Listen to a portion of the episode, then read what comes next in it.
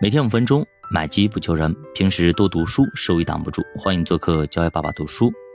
其实更高级别的玩法是缓冲股票对冲策略。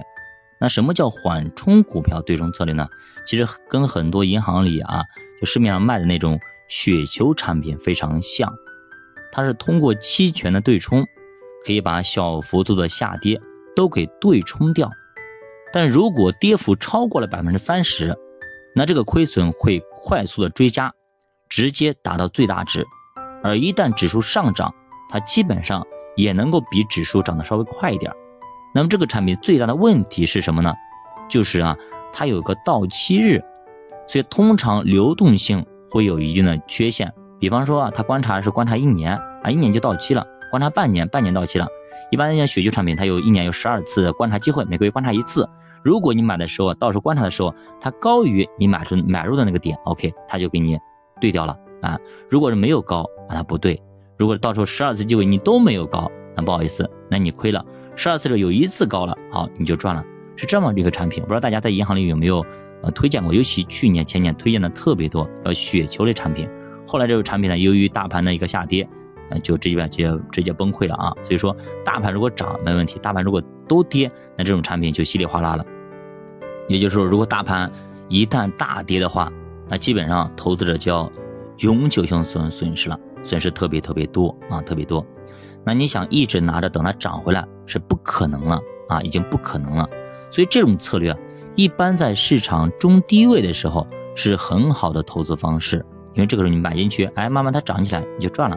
那国内一般的话，你去银行里看看，基本上都是五百，对吧？雪球、中证五百这种指数跟踪的。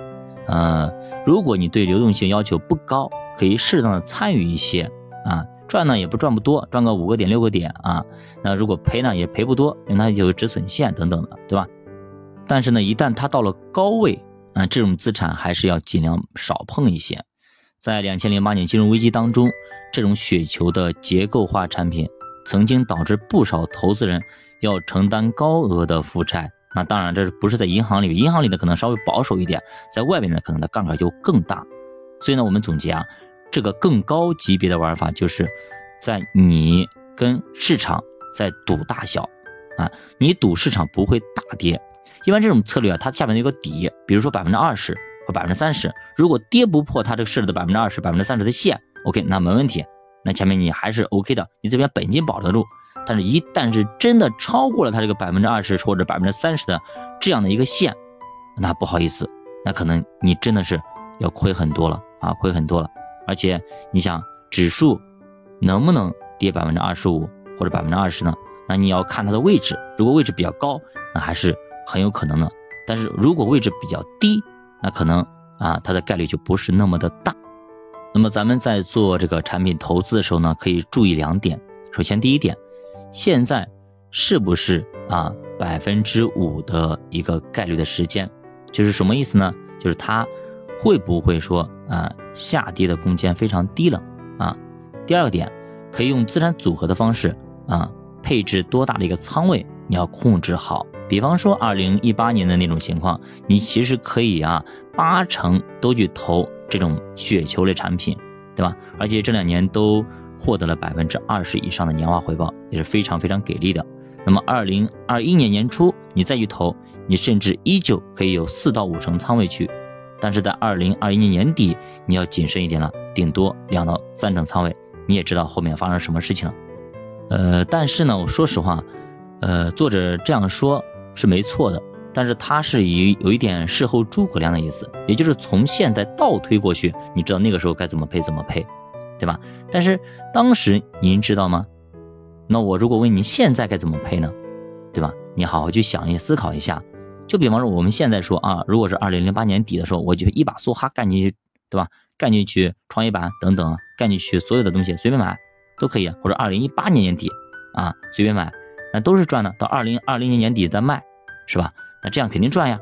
但是是不是有点事后诸葛亮的那个意思呢？您细品，好吧？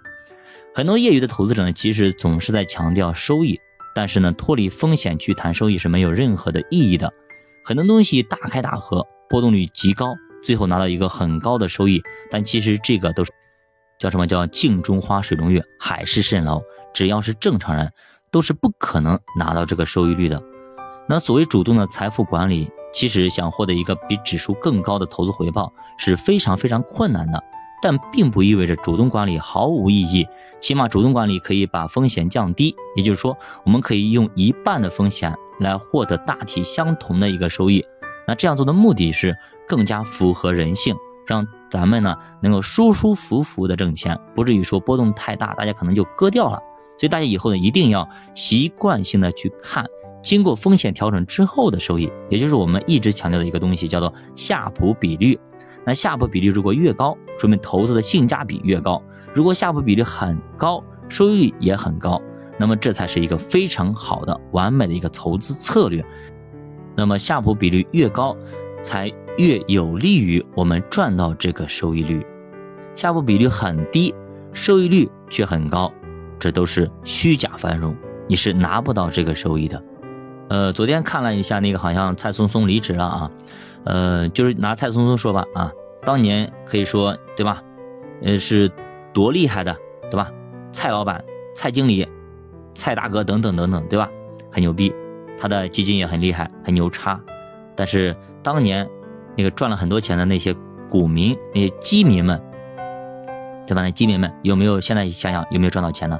对吧？当时收益率非常好看，那现在拿到手里了吗？是不是？是不是这样子？所以说有些东西啊，啊，真的不一定你能拿得住。另外呢，学说一下啊，就是我在今年年初还是去年年底的时候，好像分析过蔡聪聪的一只基金，对吧？我说这个怎么回事啊？他们公司里好像都换新人了，刚刚毕业的，对吧？研究员刚毕业的大学生都去当基金经理了，很奇怪，为啥让这些新人当？那当时我们分析了一下自己的看法啊，对吧？那要么就公司没人了嘛，要么可能老板要走了嘛，蔡老板可能要去其他地方了嘛，啊，那现在慢慢的他可能就真的是被我说中了啊，一些基金慢慢的就退出来了，那是不是他的当红的基金也会退出呢？咱不知道啊，不知道，那拭目以待吧。所以呢，所以我们当发现一些事情不合常理或者比较奇怪的时候。我们要分析它背后的逻辑和即将可能要发生的事情，这样的话才能有利于咱们投资。好的，教娃读书陪你一起慢慢变富，咱们下节再见。